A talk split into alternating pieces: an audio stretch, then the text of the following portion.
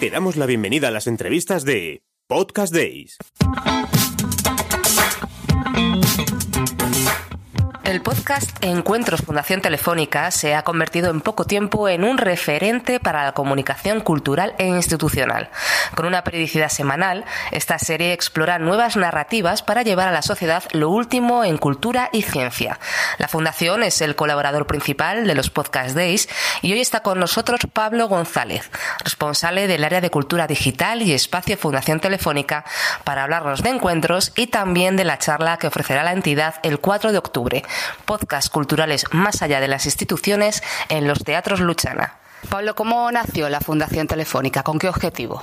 La fundación en sí, pues eh, nació en el año 98 eh, y el objetivo era, bueno, pues contribuir eh, a hacer una sociedad mejor. Al final es el, es el, es la acción social del grupo Telefónica y desde entonces nos hemos centrado en lo que creemos que es más, más importante para, para mejorar la vida de todos. por un lado tenemos programas muy, muy intensos de educación, porque es uno de los temas más relevantes. Eh, también, no desde el inicio, pero sí desde, sobre todo desde la crisis tan grande que empezó en el 2007, se empezó un programa muy fuerte para mejorar la empleabilidad de los jóvenes, sobre todo haciendo hincapié en, el tema de las competencias digitales y para estos nuevos trabajos del futuro. ¿no? Eh, también hay un programa muy importante de voluntariado en el que pues, empleados de la compañía colaboran en todo tipo de, de actividades de, de, ayuda a través de ONGs, de acción social. Y luego está el área de cultura digital, donde intentamos un poco, por una parte, liderar el debate en torno a todos los temas estos tan, tan relevantes que está generando la revolución digital y que nos está afectando a todos los ámbitos de la vida, ¿no? desde la sanidad a la educación, la cultura, eh, el empleo, etcétera, etcétera. Y por otra parte, intentar eh, comprender los cambios y difundir el conocimiento de la forma más amplia y a todos los públicos posible. Esos son un poco los, los, los distintos ejes de la Fundación y, y los objetivos que tenemos. ¿Por qué Telefónica decidió apostar por el podcasting y crear vuestra serie Encuentros? Pues mira, sobre todo por, esa, por ese interés en divulgar y acercar el conocimiento a, a todos, ¿no? Eh, yo creo que desde el inicio y vamos, eh, estamos buscando siempre maneras de Uh, nuevas maneras de difundir nuestros contenidos. Desde hace mucho tiempo lo hacíamos ya con, con el vídeo, eh, desde hace muchísimo tiempo también a través de publicaciones tanto en papel como en digital. Y cuando empezó a desarrollarse sobre todo el podcast aquí en España, pues vimos una oportunidad de un canal más con el que acercar nuestros contenidos al público general y a nuestras, nuestras audiencias. Y además con la facilidad que, que da los podcasts y que tú seguro que te lo sabes mejor que yo, de no solo de nuevas formas de comunicar, de nuevas narrativas, sino también eh, de nuevos momentos, eh, etcétera, etcétera. O sea, se abría ahí un nuevo campo que, que no queríamos que se quedara sin, sin aprovechar.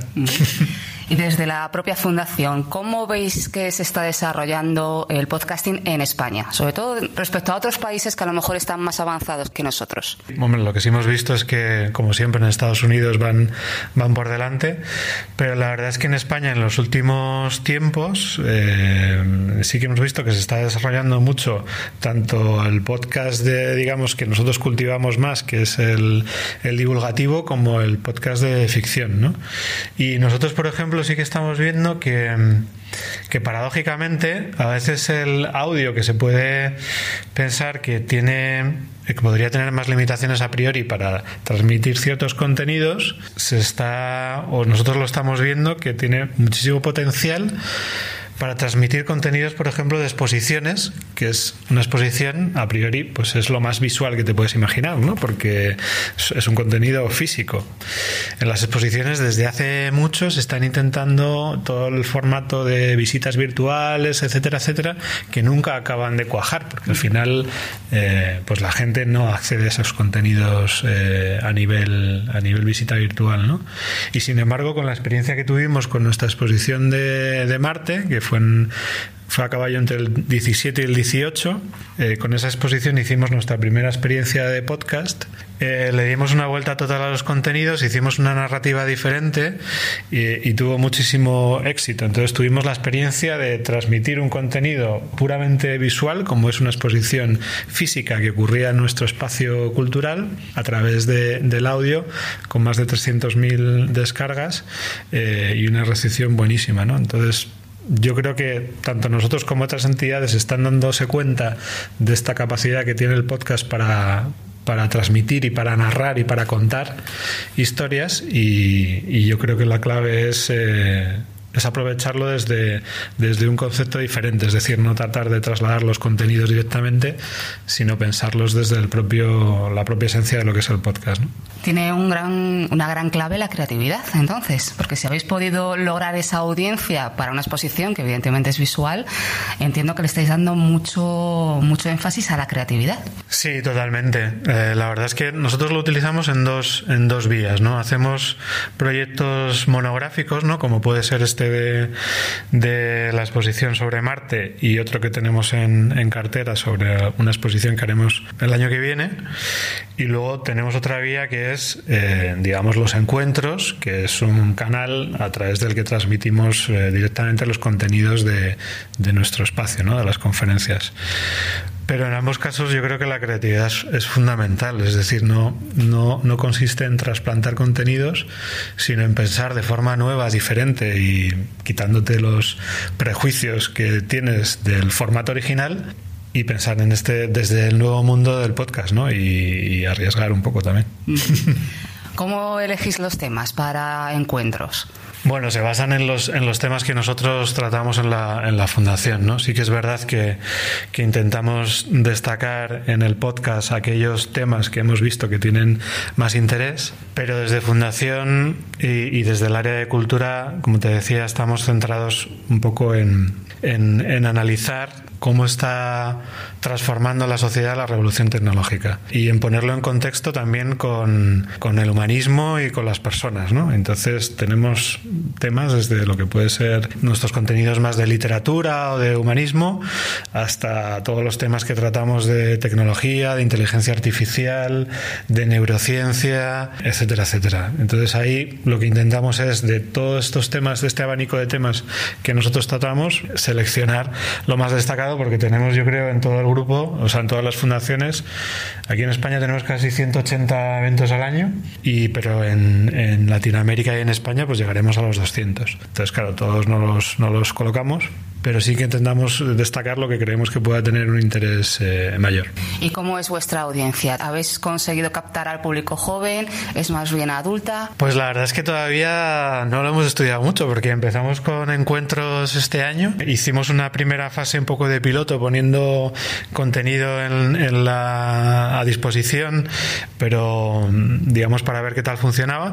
Ahora mismo ya lo estamos, lo estamos difundiendo y lo estamos comunicando eh, y es nuestro y es nuestro reto. Nuestra idea es intentar captar nuevos públicos y por la experiencia que tenemos con, con, otros, con otros podcasts y también con, eh, con otras experiencias de otras áreas, esto nos dice que es, o sea, nos dicen que, que es así. Es decir, que al final, el otro día teníamos a una persona que venía a visitarnos de experta en audiolibros y nos decía que su experiencia con los audiolibros era que no solo captaba como a lo mejor podría pensarse a personas que a lo mejor pues por dificultades de lectura eh, no podían leer en papel, sino curiosamente es lo que a mí más me sorprendió a jóvenes y adolescentes que para los que el audiolibro, ella contaba, era un formato mucho más familiar, la idea del audio, la idea del podcast, que acercarse a un libro en papel o incluso a un libro digital que tampoco ha penetrado bien ¿no? en el público joven. Entonces nosotros tenemos la confianza de, de aumentar nuestro público por ahí, por esa parte. Y Pablo, desde vuestra experiencia, ¿qué crees que puede aportar el formato podcast a las instituciones y entidades culturales? ¿Qué beneficios tiene? Bueno, para nosotros yo creo que es, y para todas las instituciones culturales, es un canal más de comunicación. Yo creo que es, vamos, todas tenemos en nuestro ADN intentar que nuestros contenidos lleguen al mayor número de personas posible, ¿no? Y ahí el podcast aporta muchísimo. Y, luego lo, que te decía, lo que acabamos de hablar, abrirnos a nuevos públicos, es decir, eh, personas que de otra manera a lo mejor no se hubieran acercado a, nuestras exposiciones o a determinadas publicaciones o a determinados contenidos a través del podcast y, y con un enfoque creativo, distinto, fresco, Creo que es una herramienta estupenda para que lo consuman a través de podcast, pero también que a través del podcast sea un, un, punto intermedio que les acerque después al resto de los contenidos de las, de las instituciones. ¿no? Yo, nosotros, mm, ya te digo, estamos empezando, pero la experiencia es muy buena y, y esa es nuestra, nuestra ambición y creo que es lo que puede aportar a, a instituciones como nosotros. ¿Cuál es el objetivo social de los podcasts, ya que tratáis temas como cultura, empleo, ciencia? Bueno, en, en nuestra estrategia a nosotros lo que nos parece es que la, digamos que todos los cambios que está generando la revolución digital, por una parte están generando muchísimos temores, ¿no? muchísimos miedos, ¿no? el tema de la, de la privacidad, el tema del empleo, pero por otro lado están generando también y van a generar muchísimas oportunidades. Y lo que nosotros intentamos es que eh, la sociedad conozca los retos, pero también conozca las oportunidades, ¿no? Y, además que las conozca para que, para que la sociedad, tanto el público general como la gente que tiene que tomar las decisiones, seamos conscientes de que esto lo tenemos que orientar hacia lo que la sociedad quiera. La tecnología no es neutra, no, no evoluciona por sí sola, sino que evoluciona hacia donde nosotros queremos que vaya. Y nosotros queremos que vaya a mejorar la vida de las personas. Y para conseguir esto hay que sensibilizar. Y entonces ahí todo lo que hagamos por todos los canales posibles para concienciar ¿no? de, los retos, pero también de las oportunidades, para nosotros es fundamental. Y ya te digo, no solo a la sociedad general, sino también a toda la gente que tiene que tomar las decisiones para que de verdad eh, transformemos el país, transformemos las posibilidades, transformemos la educación y llevemos todas estas oportunidades hacia ese fin que sigue la fundación también, que es que es que beneficia a todo el mundo y no y no dejemos a nadie atrás. ¿Y crees que el formato podcast puede enganchar más a jóvenes? Lo que comentabas de los audiolibros, esa brecha generacional que ya te atrae más eh, lo nuevo que como hablabas un libro. Totalmente, y es, es, muy curioso y nos pasa en muchos proyectos, ¿no? No solo con el tema de los podcasts, sino en otros proyectos en los que trabajamos con la tecnología para digitalizar contenidos que, pues, históricamente estaban en papel o incluso exposiciones nuestras que las intentamos hacer más digitales. Al final es intentar utilizar un lenguaje que es más cercano a los jóvenes, que es el lenguaje de la tecnología, y no solo como un soporte distinto, sino aprovechando toda la riqueza de ese lenguaje. Es decir, no es trasplantar, digamos, un, un libro a un libro digitalizado, sino es aprovechar todos los recursos que te da la tecnología. En el caso del podcast, como decíamos antes, no es que yo salga contando la exposición de arriba abajo, es intentar ser creativo para utilizar todos los recursos que tiene la narrativa ¿no? Eh, eh, en audio y en podcast para hacer un producto totalmente nuevo, diferente y atractivo. Y entonces ahí yo creo que, que, que se puede hacer muchísimo y es una herramienta insisto, no solo el podcast, sino todos estos nuevos canales, si se usa bien y si se le saca partido, eh, fundamental para, para esto, ¿no?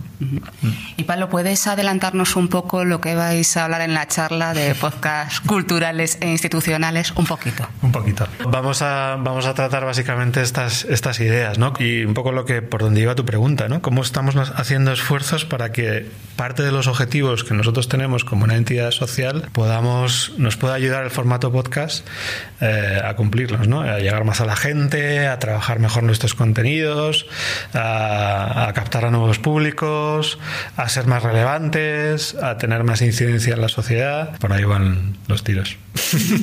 Lo veremos el día 4 en los teatros Luchana, en los Podcast Days. Muchas gracias, Pablo. A ti.